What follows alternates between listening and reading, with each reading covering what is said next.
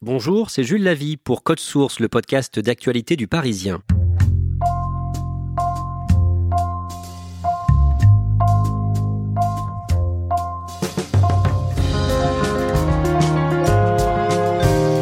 Vous avez peut-être entendu parler de la pièce de théâtre Djihad, jouée en ce moment à Paris au théâtre Le Pic. Elle raconte le périple de trois jeunes bruxellois, Ben, Reda et Ismaël, qui veulent partir se battre en Syrie. L'histoire tragicomique tourne en dérision l'obscurantisme. Cette pièce avait été créée deux semaines avant l'attentat de Charlie Hebdo en 2015. Pour l'écrire, son auteur, le belge Ismaël Saïdi, s'est inspiré de sa vie et de ses propres erreurs. Ismaël Saïdi témoigne aujourd'hui dans Code Source au micro de Claudia Prolongeau.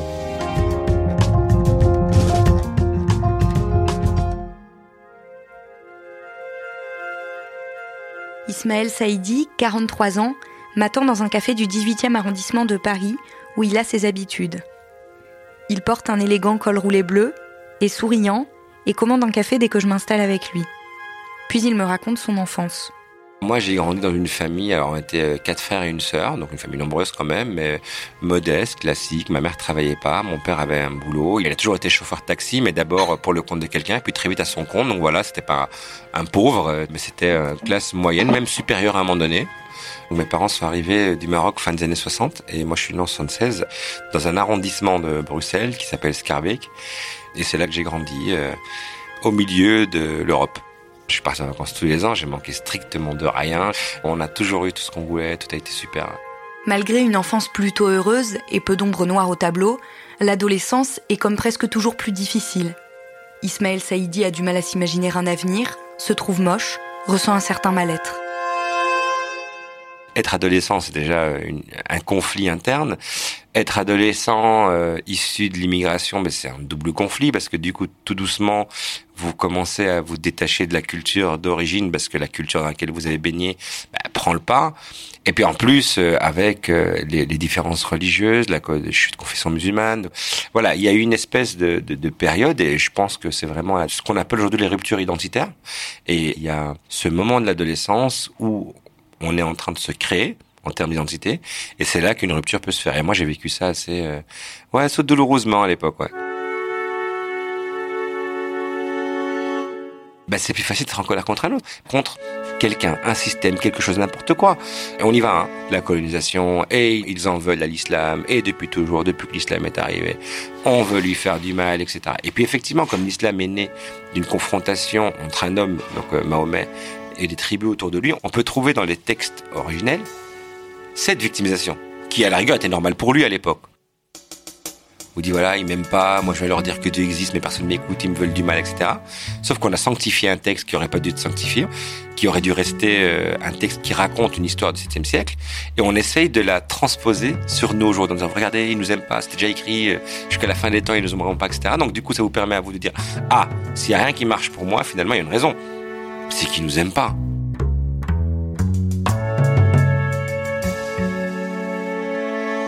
À ces convictions qu'il est rejeté, s'ajoutent chez Ismaël Saïdi des questionnements sur le monde et son fonctionnement.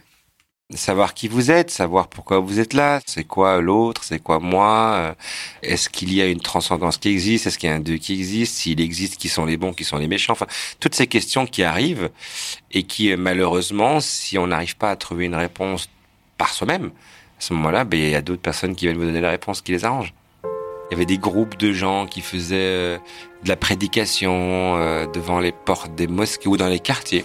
Et du coup, ces gens venaient et ils avaient ce côté un peu bienveillant, euh, propre sur eux, éduqué. Et puis finalement, vous aviez cette impression qu'ils vous tendaient la main. Et vous pouviez vous laisser aller un peu, comme de la drogue ça peut aller très vite. Quand vous posez ce genre de questions-là, qu'on n'avez aucune réponse, et que des gens vous donnent les bonnes réponses, celles qui vous font du bien, celles qui vous font vous sentir comme faisant partie de quelque chose, je crois que c'était ça vraiment, ma recherche, c'était appartenir.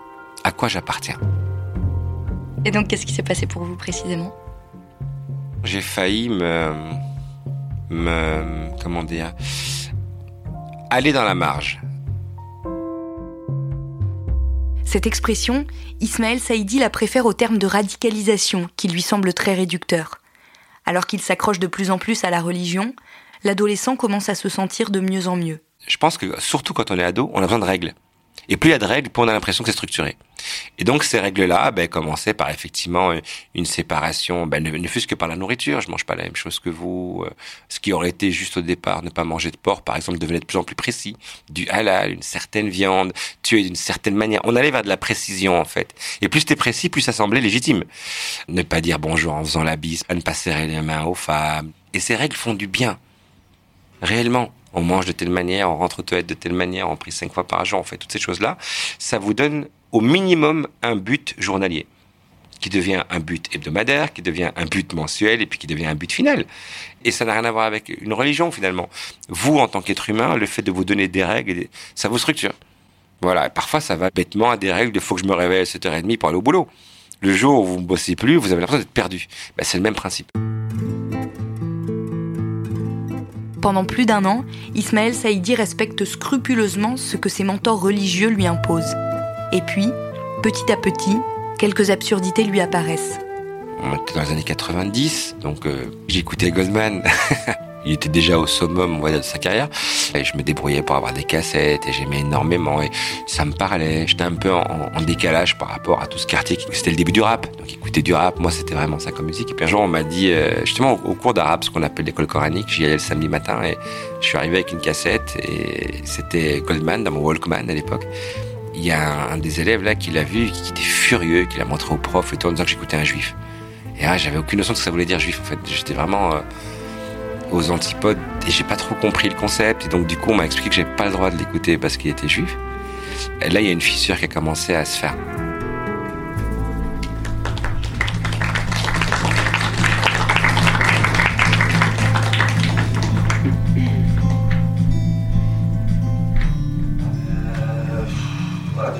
Si loin que je me souviens, moi, j'ai toujours aimé deux choses dans la vie, voilà. Deux choses. Le rock et Elvis. Ben, son nom sur la tombe, tu vois.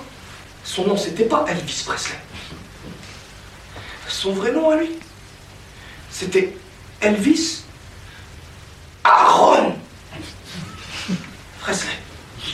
pourquoi c'est grave en fait Je te parle de quoi Aaron, c'est quoi Aaron c'est quoi Aaron C'est un nom de juif C'est vrai ça Tous dans la mouche t'es fan d'un juif, allez vas-y, tranquille eh, C'est grave son sujet Je sais que c'est grave Ouais mais c'est trop grave À un euh, vous vous dites bah, ça c'est juste pas possible en fait donc du coup c'est pas possible donc je vais devenir schizophrène et c'est ce qui vous pousse aussi à sortir du groupe en vous disant ben non ça marche pas voilà c'est un peu comme une secte ces petites choses là qui encore une fois peuvent paraître anodines qui peuvent paraître de l'ordre du détail ça a été énorme ça a été, j'appelle toujours ça euh, des espèces d'îles euh, refuges au milieu d'un tsunami de haine.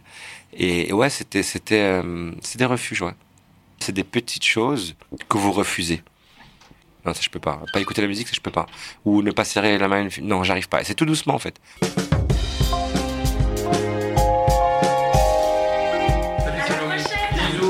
À la semaine prochaine, ouais.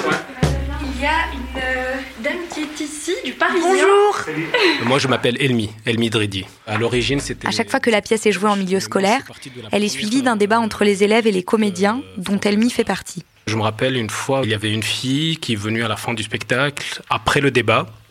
Et pendant le débat, j'avais dit que le dessin n'était pas interdit, que même l'alcool, il y a beaucoup d'interprétations, que ça n'a pas été interdit euh, d'un coup, que c'était sur euh, des étapes. Et elle est venue à la fin et elle m'a dit euh, non, tout ce que vous avez dit, c'est faux.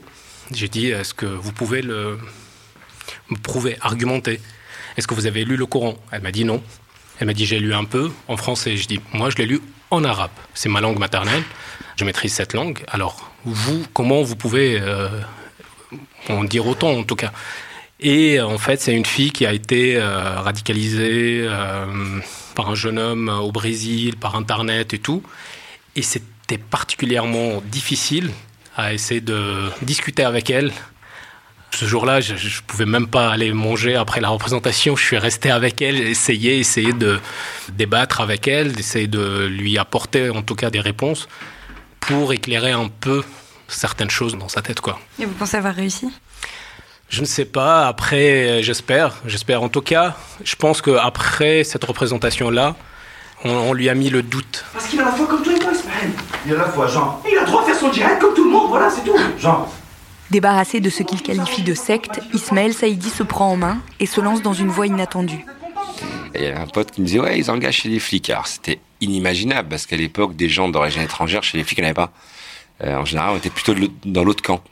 Et je lui dis, ah, c'est pas possible. En plus, moi, euh, franchement, je suis pas très flic, tu vois, je suis plutôt à manifester, je suis pas chez les flics. Puis c'était un pari. Il m'a dit, non, viens, on essaie, on essaie. Donc moi, j'ai essayé en me disant, bah, je vais l'accompagner, faire les examens, on a fait les examens. Et euh, il a raté, j'ai réussi. Je suis rentré à la police, au départ, sans trop d'idées, en me disant, bah, on va voir ce que ça va être, ce truc. Et de fil en aiguille, euh, j'y suis resté 16 ans. C'est pas mal. Et puis j'ai commencé à écrire des petits textes pour moi, comme ça, chez moi. À l'époque, il n'y avait pas de blog, il n'y avait, rien. Et des fils en aiguille, ben, je rencontre quelqu'un qui est réalisateur, qui me dit, je cherche quelqu'un pour m'écrire un court métrage, et voilà. Et tout doucement, tout doucement, j'écris des courts métrages, puis je trouve ça marrant, puis je réalise des courts métrages. Tout ça, c'est un, hobby au départ. Hein. Puis à un moment donné, c'est tellement devenu un boulot qu'il fallait faire un choix je pouvais plus euh, vider mes congés tout le temps euh, pour aller euh, gérer les tournages. Donc du coup, voilà, 16 ans plus tard, je, je me dis bah allons-y, prenons ce risque-là. En 2014, Ismaël Saïdi est à Avignon pour un tout autre projet, quand a lieu le déclic qui lui fera écrire la pièce Djihad. Je vais sur Facebook et je vois cette photo de ce gars qui était avec moi euh, en classe et en fait, sa photo de profil, c'était lui euh, debout. À l'époque, encore une fois, les gens s'en vantaient. Donc, je veux dire, aujourd'hui, on s'en cacherait, mais les gens s'en vantaient. Il était euh, photo de profil, debout, calage, drapeau de Daesh derrière lui, des potes, etc. Il était en Syrie. Et effectivement, je voyais plein de commentaires sous la photo de bravo mon frère, machin, etc. Donc, ce gars, je me souviens du moment où euh, tout doucement, il suivait ce petit groupe. C'était un converti d'ailleurs.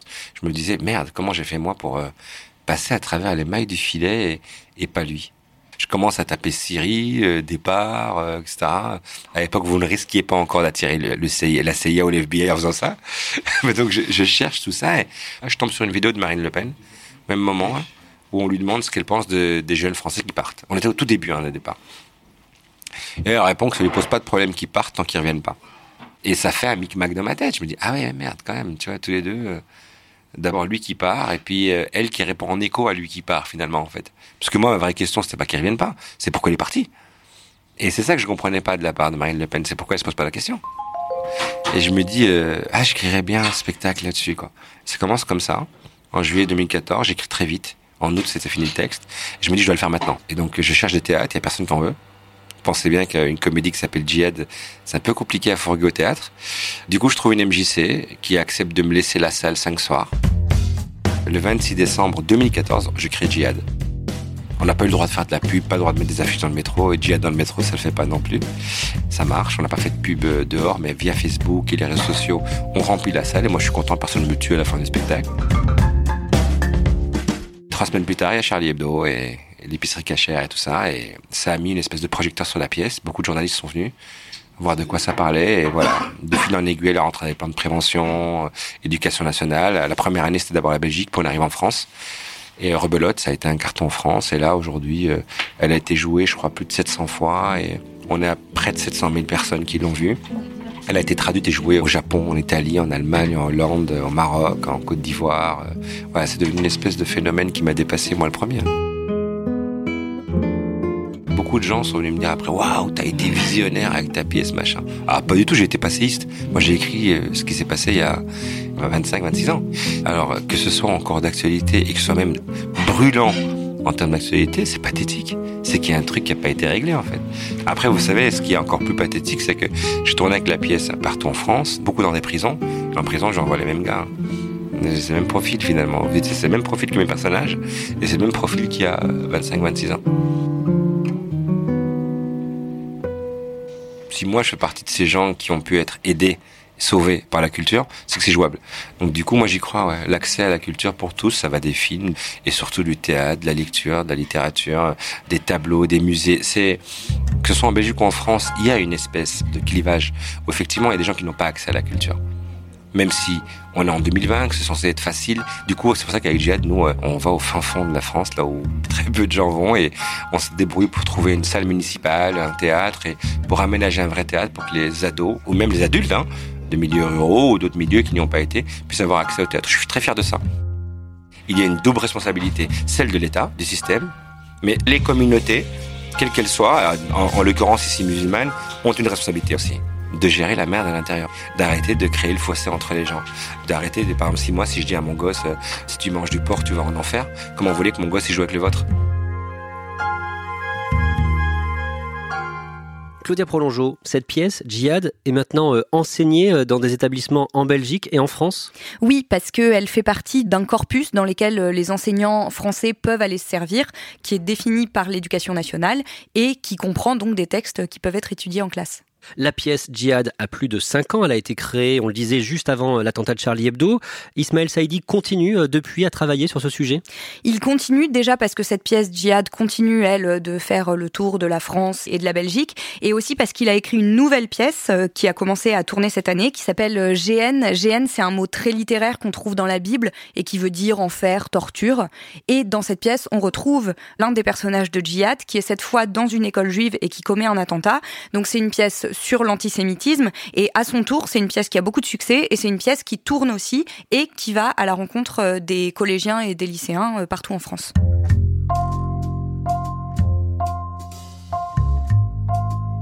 Merci Claudia Prolongeau.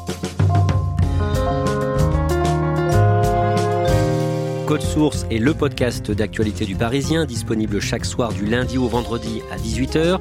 Épisode produit par Clara Garnier-Amouroux, réalisation Alexandre Ferreira.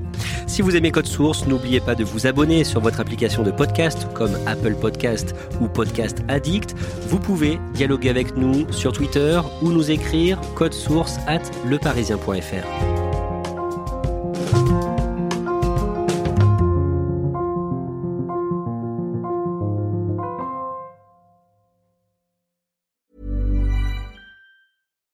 Here's a cool fact a crocodile can't stick out its tongue. Another cool fact you can get short term health insurance for a month or just under a year in some states.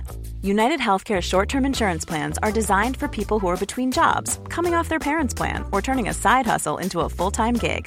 Underwritten by Golden Rule Insurance Company, they offer flexible, budget friendly coverage with access to a nationwide network of doctors and hospitals. Get more cool facts about United Healthcare short term plans at uh1.com. When you need mealtime inspiration, it's worth shopping Kroger, where you'll find over 30,000 mouthwatering choices that excite your inner foodie. And no matter what tasty choice you make, you'll enjoy our everyday low prices, plus extra ways to save, like digital coupons worth over $600 each week. You can also save up to $1 off per gallon at the pump with fuel points. More savings and more inspiring flavors make shopping Kroger worth it every time. Kroger, fresh for everyone. Fuel restrictions apply.